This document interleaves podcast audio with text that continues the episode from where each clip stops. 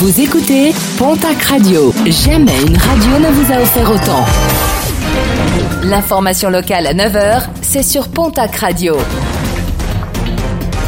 Bonjour Jean-Marc Courage Sénac. Très belle matinée. Une nouvelle affaire de violence conjugale déplorée à Auch. Un homme de 34 ans, déjà connu de la justice pour des faits similaires, a projeté sa compagne au sol. Dans sa chute, la victime a percuté un ventilateur avant de se cogner la tête au sol. Interpellé puis placé en garde à vue, le conjoint violent a reconnu les faits et sera prochainement jugé devant le tribunal correctionnel. Je vous en parlais vendredi soir, un incendie a ravagé des broussailles du camp militaire de Gers. Alerté en milieu de matinée, pompiers des Pyrénées-Atlantiques et des Hautes-Pyrénées ont lutté contre les flammes jusqu'en début de soirée. 43 hectares au total ont été touchés.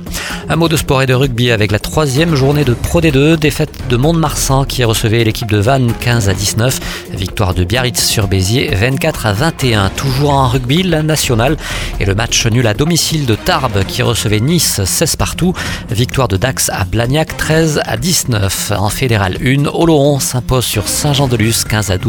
Défaite de Lombès Samatan qui recevait Valence d'Agen 8 à 43.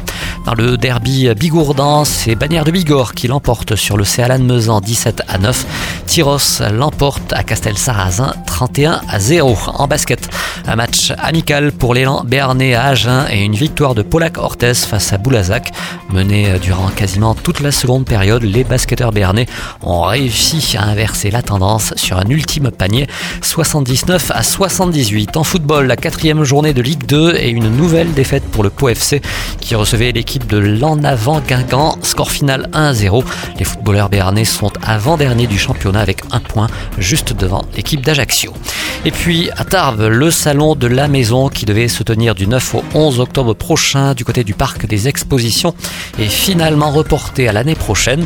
Une décision prise à contre-coeur par les organisateurs en raison de l'évolution de la situation liée à l'épidémie de coronavirus.